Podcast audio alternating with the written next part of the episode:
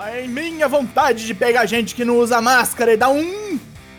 Traps, traps, traps. Este que vos fala é Douglas Jung do Four Corners Wrestling Podcast e eu vim te dizer o que teve no SmackDown de 20 de novembro em uns 8 minutos. Vamos que vamos que o som não pode parar.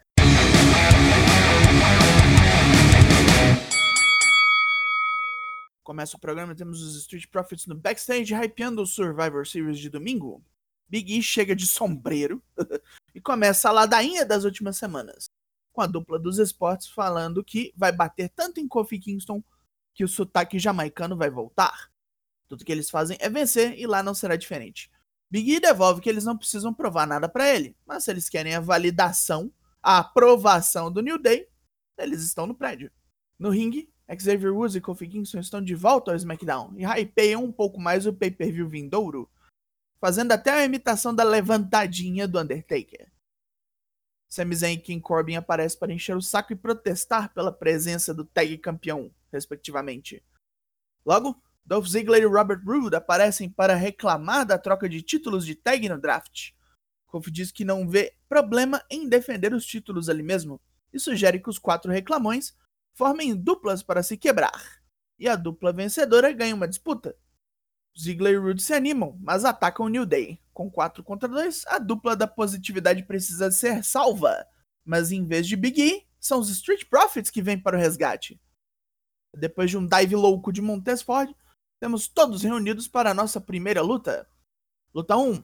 The New Day Street Profits vs Sami Zayn, King Corbin, Robert Roode e Dolph Ziggler.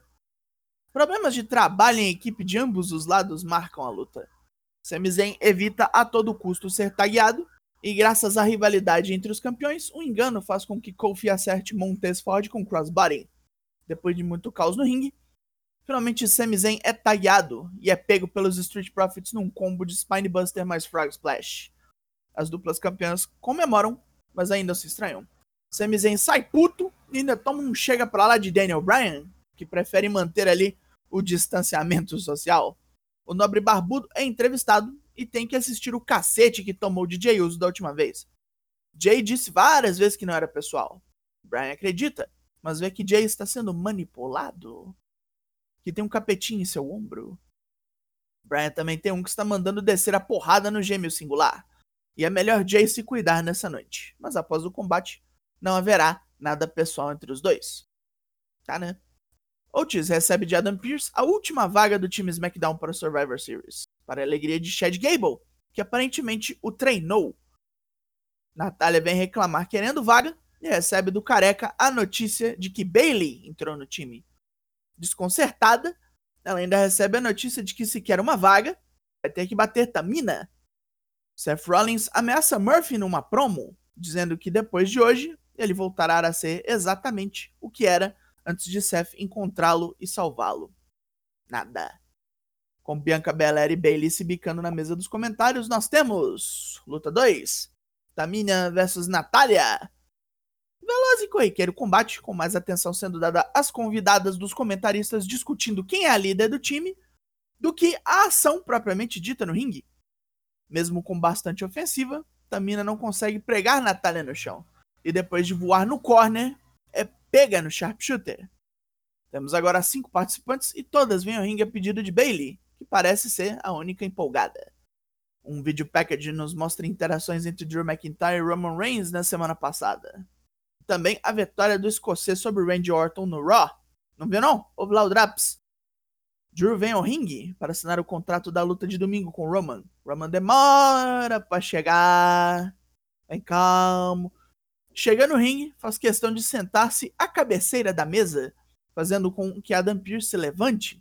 Drew assina o contrato e diz a Roman para aproveitar os seus dois últimos dias de paz, porque no domingo, meu filho, é guerra.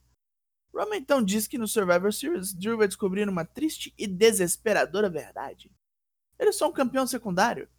A pessoa que recebe um belt quando Roman tem mais o que fazer. Talvez num futuro distante, Drew seja o número um da companhia e ele vai se lembrar deste dia, sentir grato por todas as lições. Mas até lá, ele é só o número dois favorito de Roman. Assinando o contrato, o samuano soberano se vai. Caralho, hein? Um recap desnecessário de semana passada sobre a situação de Seth Rollins e Murphy. Então, luta 3: Seth Rollins versus Murphy. Murphy vem acompanhado dos mistérios para a contenda. Seth não deixa o ex-discípulo nem subir direito no ringue e o pau já come. Domínio total do Messias, que busca um boquém fora do ringue para castigar mais ainda seu oponente. Rey Mysterio toma a arma de Seth e leva uns tabefes. Dominic segue o mesmo destino logo após. Ameaça sobrar até pra Lia dessa vez. Mesmo sofrendo uma torrente de golpes, incluindo um Falcon Arrow, um Stomp e um Buckle Bomb, Murphy aguenta firme e espera sua chance chegar na forma de um joelhaço e um Murphy's Law em seguida. E Murphy comemora sua vitória com a Lia. Asuka e Sasha Banks se encontram no ringue, onde a campeã do Raw faz várias imitações de superstars. Sasha não está se divertindo.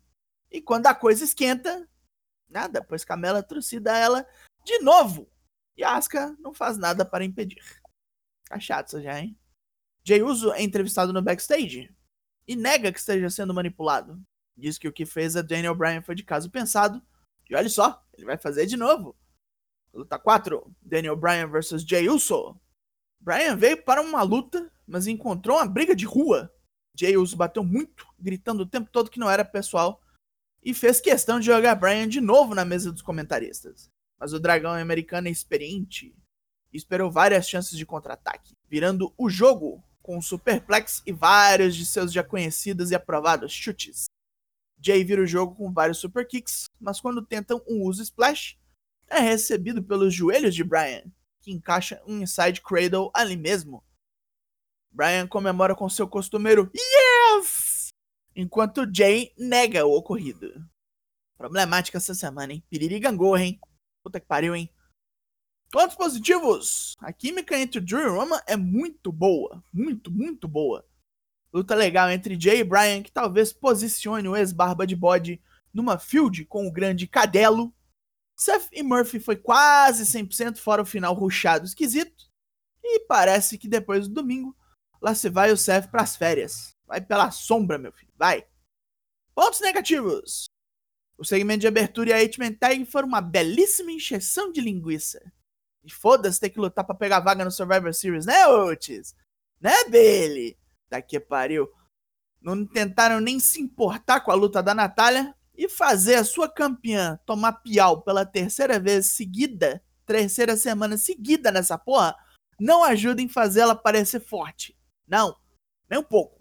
Era mais para quem bateu. Cagadinhas aqui e ali fazem o SmackDown dessa semana levar outra nota 4 de 10. Termina esse Draps. O Mania do Survivor Series já está em posição. Tá acabando o balão, meu filho. Vai, corre lá. Meu nome é Douglas Jung, nós somos o Four Corners Wrestler Podcast e eu volto semana que vem. Logo mais tem mais e até!